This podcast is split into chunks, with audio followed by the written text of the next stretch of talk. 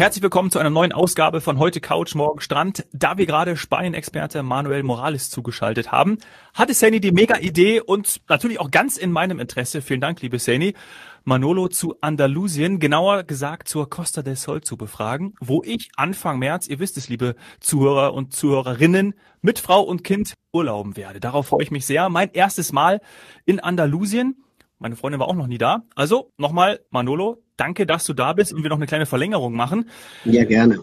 Hallo zusammen. Ich brauche ein paar Tipps. Äh, die Sani hat mich schon vorgeschwärmt und hat gesagt, du, du musst einfach den Manolo fragen, deswegen machen wir diese Folge daraus. Ich fliege am 3. März ab von München nach Malaga und da geht's eigentlich schon los.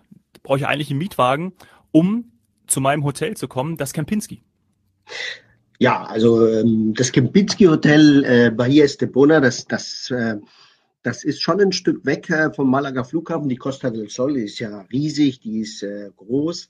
Ähm, mhm. Wenn du keinen Transfer äh, gebucht hast, äh, dann bietet sich ein Mietwagen an. Es bietet sich sowieso an, in Andalusien einen Mietwagen zu nehmen, äh, denn ähm, Andalusien ist kein Zielgebiet, welches, äh, also es wäre eine Sünde, wenn du nur die ganze Zeit im Hotel bleiben würdest.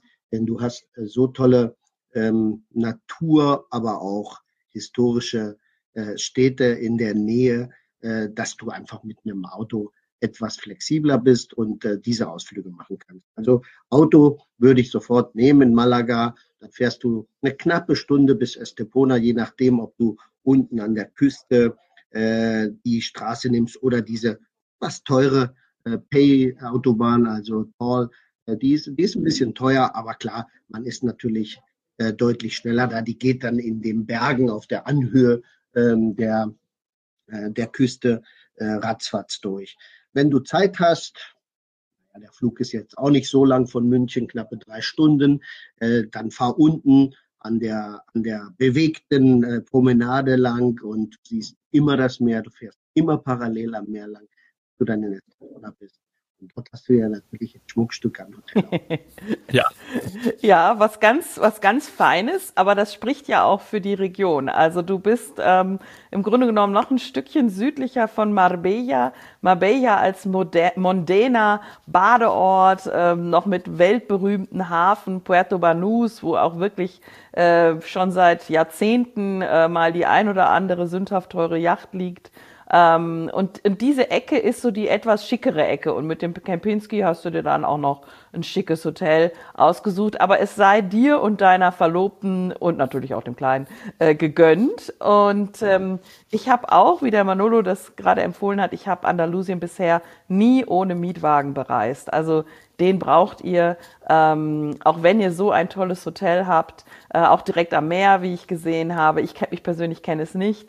Ähm, aber ihr seid, wenn ihr dort am Meer seid und, und den Abend ausklingen lasst, dann könnt ihr trotzdem tagsüber äh, Andalusien erkunden. Müsst ihr, wie Manolo gesagt hat. Ihr seid ja ähm, eigentlich auch ganz, ganz praktisch gelegen. Ihr könntet ähm, von dort aus in die weißen Dörfer, richtig, Manolo? Oder ja, genau. auch mal Richtung meiner Lieblingsecke, Costa de la Luz ist auch nicht so weit von da. Also das ist äh, strandtechnisch immer noch so für mich äh, äh, eine der schönsten Ecken des äh, Kontinentaleuropas, aber auch in, in diesen ähm, Bereichen von der Costa del Sol, wie sie heißt, gibt's immer wieder, also es ist ja eigentlich ein Strand nach dem anderen. Und ähm, hast du da einen Lieblingsstrand, Manolo? Irgendwas, was du noch empfehlen würdest? Ja, wir haben, wir haben ja, als wir über Mallorca gesprochen haben, über diesen äh, unglaublich tollen Strand äh, an der Bucht von Alcudia, also die, die, die Gegend um Albufera äh, gesprochen. Ähm, das ist ja Mittelmeer. Aber hier empfehle ich einen Strand, da ihr schon so nah seid, äh, nämlich da, äh, wo, wo Sene eben gesagt hat. Das ist der Strand von äh, Novo Santi Petri.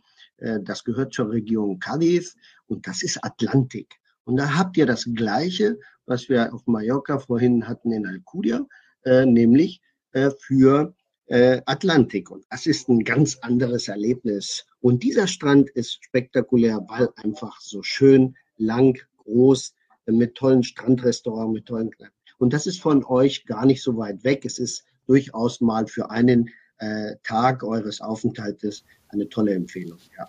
Ja, und dann komme ich mit meinem Lieblingsstrand noch etwas weiter südlich dann auch. Also wir gehen quasi Richtung Südspitze, Ende von Europa und von dort aus kann man nach Marokko rüberschauen.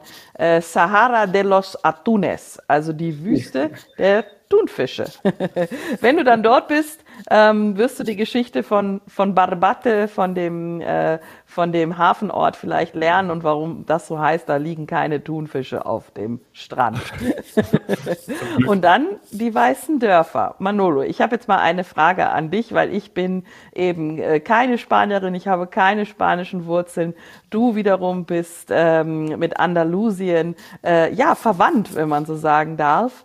Ich habe mir immer so die Brücke gebaut, wenn ich ein schönes weißes Dorf sehen will, dann gucke ich einfach immer, ob hinter dem Namen des Dorfes noch De la Frontera steht. Also quasi, ist das, kann man das sagen, dass man, wenn man rumfährt und man sieht auf der Karte De la Frontera hinter einem Namen, das könnte schon passen, dass das ein weißes Dorf ist, was dann so schön auf einem Hügel thront äh, und einfach unfassbar pittoresk anzuschauen ist. Das ist, das ist in der Tat ein, ein, ein sehr gutes, äh, sehr gutes, äh, sehr guter Tipp. Äh, diese ganzen Dörfer in, in der, in der Region Cadiz, also Cadiz ist die Provinzhauptstadt, ähm, äh, die de la Frontera haben, wie Jerez de la Frontera oder äh, ähm, Vejer. die dort dazugehören, Vejer und so weiter, die waren, die haben alle dieses weiße, äh, weiße Dörfer, ähm, Ambiente, nicht nur Ambiente, sie sind in der Tat auch richtig schön weiß mit Kalkfarbe, die wird jedes Mal, äh, bevor der, der Frühling kommt, äh, da geht äh, die Mutter, das machen in, in Andalusien oftmals immer noch die Frauen, dass sie äh, diese Kalkfarbe nehmen und die Fassade, der Junge muss die Leiter festhalten und die Mutter geht da dreimal mit Kalkfarbe drüber, damit das auch alles schön weiß ist. Und das kann immer nur die Mutter oder die Oma am allerbesten. Das ist schon, das ist schon witzig. Ja, doch, das ist ein gutes, ein gutes Indiz dafür. De la Frontera. Es gibt natürlich viel mehr. Ronda hat nicht De la Frontera im Namen. Vielleicht hatte es das mal. Ronda ist dann auch wieder ein bisschen weiter weg. Ne? Man müsste sich konzentrieren auf eine Region. Und wenn, wenn der Dominik mit der Family in Estepona ist, dann muss er sich entscheiden. Geht er Richtung Cadiz, also sprich die Strände äh, am Atlantik, äh, um, um ähm, um Conil, um Sahara de los Atunes, auch vorbei an, an, äh, an Gibraltar, oder geht er weiter Richtung äh, Sevilla oder sogar Córdoba, Granada? Das ist eine ganz andere Richtung, ist auch Andalusien ist sehr groß. Äh, ja. Dort gibt es auch weiße Dörfer und äh, die haben natürlich nichts mit La Frontera zu tun. Das ist, äh, das ist dann eher ähm, ja, noch, noch tiefer äh, andalusisch auf einer anderen Ebene man Granada oder Sevilla nimmt, ist, ist, ist egal. Das sind ähm, richtig klasse äh, Dörfer, wo man einen guten, guten Tag verbringen kann, Fuß in den Gassen und dann auch günstig Mittagessen kann. Ja, also ja. auf jeden Fall ein Mittagessen in Ronda dürfte drin sein. Das kriegst du von Estepona auch hin. Es ist jetzt, sagen wir mal, kilometertechnisch nicht so weit, aber es ist ein bisschen kurvig. Aber ihr seid das Fahren in den Alpen auch gewöhnt ähm, wie ich weiß. Das kriegt ihr ja. hin. Für mich war es beim ersten Mal, damals war ich noch nicht so viel in den Alpen, Anfang, das war das Ende, ja, so Anfang 20er, das war schon ein Erlebnis, aber äh, mittlerweile gar kein Problem. Und Granada, oder ja, also sagen wir mal, wenn ihr wirklich sagen wollt, wir, das ist einfach so herrschaftlich. Für mich eine der schönsten Städte der Welt ähm, aufgrund äh, der Sierra Nevada im Hintergrund und der Alhambra, äh, die dann da äh, zwischenthront. Ähm, das ist natürlich die Frage, ob das mit dem Kleinen das Richtige ist, aber wenn ihr sowas machen möchtet, einen schönen Tagesausflug, der auf jeden Fall in Erinnerung bleibt, weil es fantastisch ist, dann ja, muss man schauen, oder Manolo? Sollte man. Ja, gut. Granada ist, ist halt die Frage, wie lange er bleibt. Wie lange bleibt er denn, Dominik? Sonst verplanen. Neun Nächte. Neun Nächte. Oh ja, dann ja, hat genau. er ein bisschen zu tun. Ja, Granada ist natürlich ein Muss. Aber wenn, wenn man Granada, oder sagen wir mal, Granada ist toll, aber, aber ein Muss ist natürlich die Alhambra. Wenn man nach Granada ohne die Alhambra zu besuchen geht, dann hat man was, hat man was verpasst, weil das ist. Und da braucht man einen ganzen Tag. Und da stellt sich die Frage, wie, wie sehr äh, wollt ihr, wollt ihr euch ähm, äh, da ähm, äh, die Zeit nehmen. Ähm, aber das ist schon das. Ich übrigens meine Geburtsstadt. Insofern muss ich ja positiv reden über Granada. Ja. Aber es ist toll. Es ist wirklich, ich finde ein Must-See. Macht es, dann habt ihr es und, und ich glaube sogar für den Kleinen, weil das nicht so, wie soll man sagen, das ist jetzt keine Mega-City, äh, mit unfassbar viel Hustle and Bustle, ähm, sondern das ist trotzdem noch entspannt, um auch dann mit dem Buggy oder so äh, noch durch die Gassen zu laufen, was Schönes zu essen und zu trinken und dann eben einfach diese, ja, man muss es einfach mal gesehen haben. Es ist Alhambra ist ein Zusammenspiel der Kulturen und der Baustile, ähm, unfassbar imposant. Ja. Ah, toll. Ja, wir haben natürlich, das sind also wir haben so ein paar Anforderungen. Wenn man mit Kind reist und ist ja auch da ist er äh, 17, 17 Monate.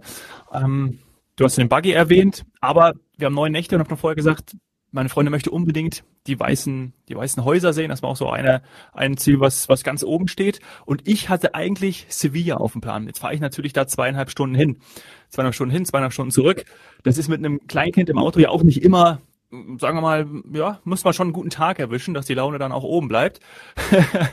und deshalb äh, habe ich mir so überlegt, drei drei Tagesausflüge, vielleicht das wäre irgendwie passend und den Rest machen wir im Hotel beziehungsweise äh, in der Umgebung. Und da hat ja. man natürlich irgendwie dann, muss ich für die drei, ich tippe mal wahrscheinlich, dass, dass Sevilla wegfallen wird. Ähm, weil wir was näher gelegen Ja, macht doch Sevilla ein anderes Mal. Zum Beispiel, wenn ihr euch für die Costa de la Luz entscheidet. Denn dann würdet ihr auch quasi eine Lücke schließen. Ihr wart jetzt ja schon ähm, an der ja. Algarve und ganz speziell ja auch an der Ost, an der Sandalgarve. Von dort aus ist es auch nicht so weit bis nach Sevilla. Oder eben ihr geht, wie ich gerade gesagt habe, als Lücke. Jetzt macht ihr die Costa del Sol an der Algarve, wart ihr schon, dann fehlt in der Ecke in der Mitte eben noch dazwischen die Costa de la Luz und von dort aus kann man hervorragend nach Sevilla fahren. Wenn ihr jetzt an der Costa del Sol seid, dann macht doch Granada und auch noch Manolo vielleicht ein Tipp, Malaga wird komplett unterschätzt. Ja, ja ich wollte also das ganz, ganz am Anfang schon sagen, dass, äh, dass ähm, also Estepona gehört ja auch zur, zur Provinz äh,